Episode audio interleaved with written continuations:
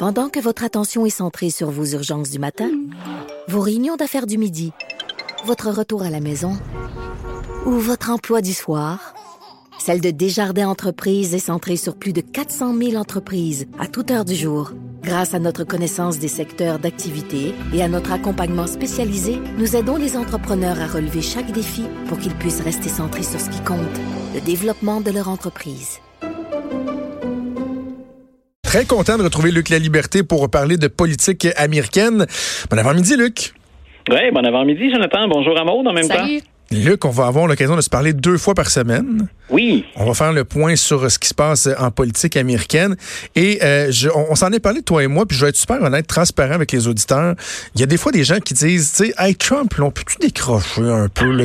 C'est une obsession? Et toi et moi, on, on, on s'est dit que, évidemment, évidemment, c'est le président américain.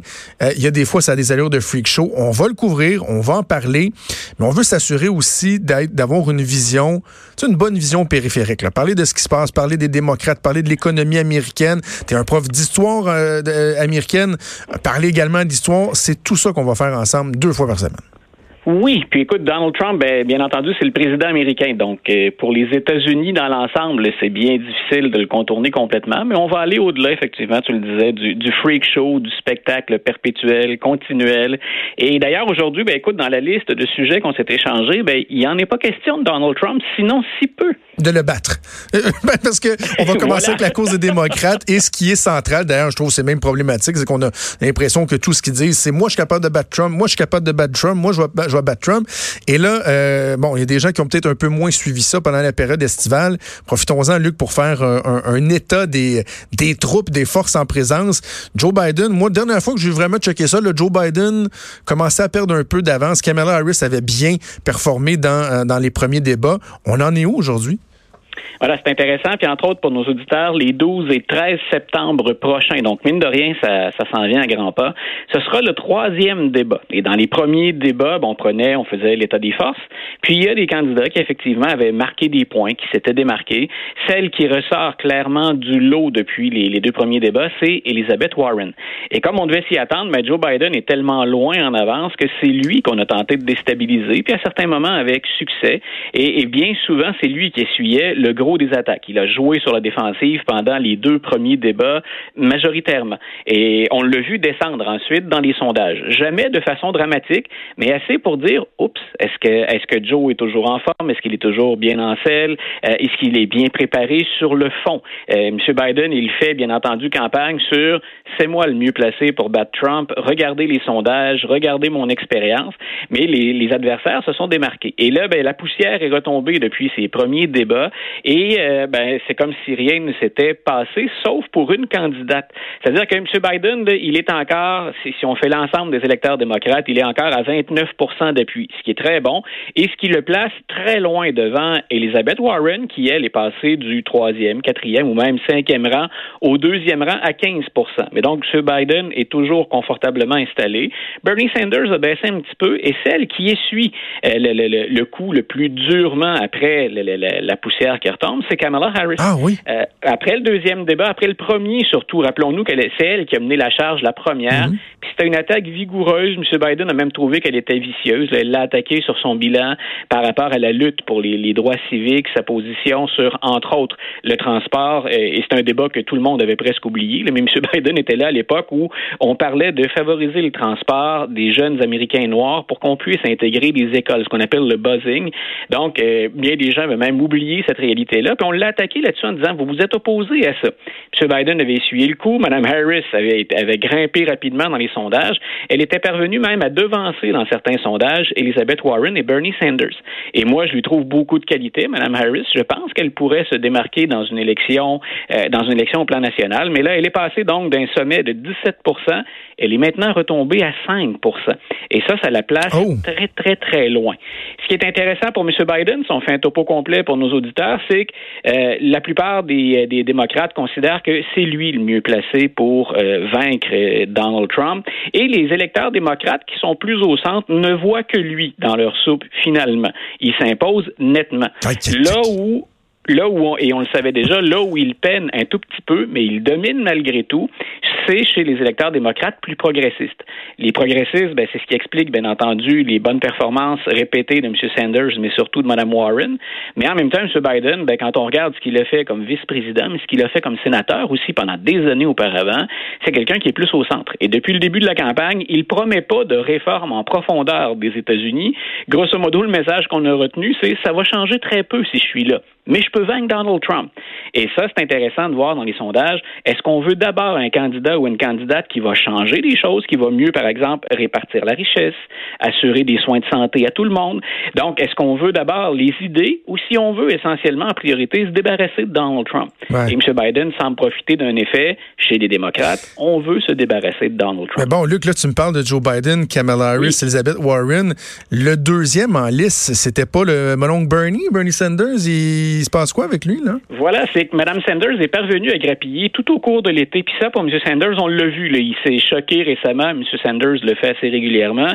Mais Mme Warren a réussi à gruger des appuis progressistes et ça se fait aux dépens de M. Sanders.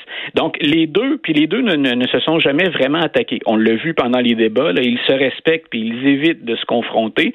Euh, M. Sanders, s'il veut récupérer des électeurs, ben, va devoir éventuellement, euh, ne serait-ce que timidement, tenter d'arracher quelques électeurs à Mme Warren. Mais celle qui a le plus bénéficié de l'été, euh, ça va être Mme Warren.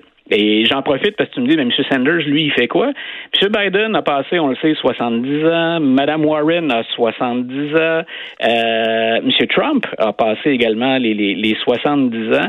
Il y a de bonnes chances. Puis je veux, je voulais pointer en direction d'un article pour nos auditeurs. Si vous aimez ou euh, sentez le besoin occasionnellement de lire en anglais, il y a le site Politico qui a consulté des experts, donc des, des médecins, des experts sur le vieillissement pour dire, il y a de bonnes chances que le prochain président américain soit le plus vieux élu de l'histoire. Jusqu'à maintenant, le plus vieux président élu dans l'histoire américaine, ça a été Ronald Reagan, qui avait un peu plus de 73 ans quand il a été élu. Donc, et on se demande, ben, est-ce qu'il y a un risque à élire quelqu'un qui est aussi âgé que ça? Donc, on voulait aller au-devant, justement, des, des attaques sur l'âgisme ou des remises en question. Et l'ensemble des médecins disent, écoutez, prenez pour acquis une chose, ces gens-là sont plus en forme que la moitié, que plus que la majorité, pas juste la moitié, la majorité des Américains actuellement. Ah oui. Il dit, ben, il dit ce sont des gens, ça vient avec les revenus, ça vient avec les soins de santé. Il dit ces gens-là ont tous bénéficié d'excellents soins de santé pendant, leur pendant leur vie. Et il dit ils sont en meilleure santé que la majorité des Américains. Et ils font partie d'un groupe, je trouvais l'appellation originale, des super agers. Donc, les, ces gens qui vieillissent bien, conservent l'ensemble de leurs facultés. Écoute, on est même allé fouiller dans le passé de Joe Biden qui a fait, on l'oublie parfois, mais on ne l'a pas beaucoup mentionné. En 1988, M. Biden a fait deux anévrismes. Et, euh, il avait récupéré cette blague-là, d'ailleurs, euh, en, 2013.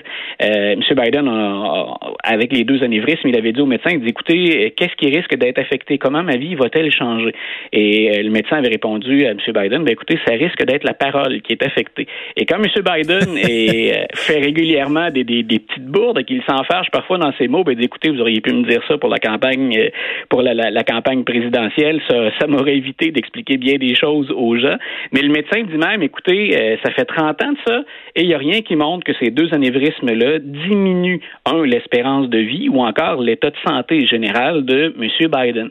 Alors, on, on va à l'encontre de l'argument sur l'âge des candidats en disant, écoutez, ces gens-là, d'abord, euh, ils, vont dépasser l'espérance de vie aux États-Unis, puis ils sont au plan intellectuel, euh, comme on le dit parfois, sharp. Hein, ils sont encore hmm. très aiguisés, ils sont encore très vifs. Ce serait, selon eux, pas vraiment un argument pour les discréditer. OK. Hey, Luc, le temps filme, mais je veux absolument que tu me parles du, euh, du nouveau projet de la famille Obama, du couple Obama, qui se lance dans la production de documentaires. Ça va commencer demain. À quoi on s'attend? Voilà, ben, ça va être drôlement intéressant. Puis écoute, c'est un projet, on avait, certains avaient réagi à ça, hein, parce que les Obama ont signé un contrat avec Netflix et ça a été récompensé à coût de millions de dollars. Ils ont une maison de production, les deux Obama, euh, qui s'appelle Higher Ground. Et, et ça, fait, ça fait référence aux, fameuses, aux fameuses déclarations des deux, là, quand ils disaient, ben, quand eux vont l'eau, hein, quand ils nous tirent vers le bas, nous, on va plus haut, on s'élève. Oui, Michel Obama, on s'en souvient. Voilà, donc Higher Ground a produit un documentaire qui s'appelle American Factory. Et on retourne vers le secteur manufacturier là-dedans, puis on montre à quel point c'est difficile comme défi de relever le secteur manufacturier.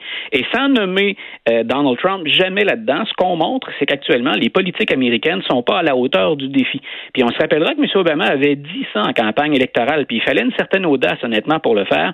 Il avait dit, par exemple, aux villes comme Détroit, qui ont été euh, au cœur du développement manufacturier aux États-Unis, écoutez, l'économie a évolué, ces emplois-là, bien souvent, sont partis et ils ne reviendront pas. Et quand ils reviennent, et c'est ce qu'on va démontrer dans le, dans le documentaire, quand ces emplois-là reviennent, c'est jamais euh, des emplois aussi bien rémunérés ou sécurs qu'ils l'étaient auparavant. Et entre autres, on va dans une manufacture où on montre qu'effectivement, une manufacture était gérée avant par GM, ça a été récupéré par des intérêts chinois, si je me souviens bien, et les salaires ont diminué de moitié, tout en entraînant une certaine, une bonne part d'insécurité.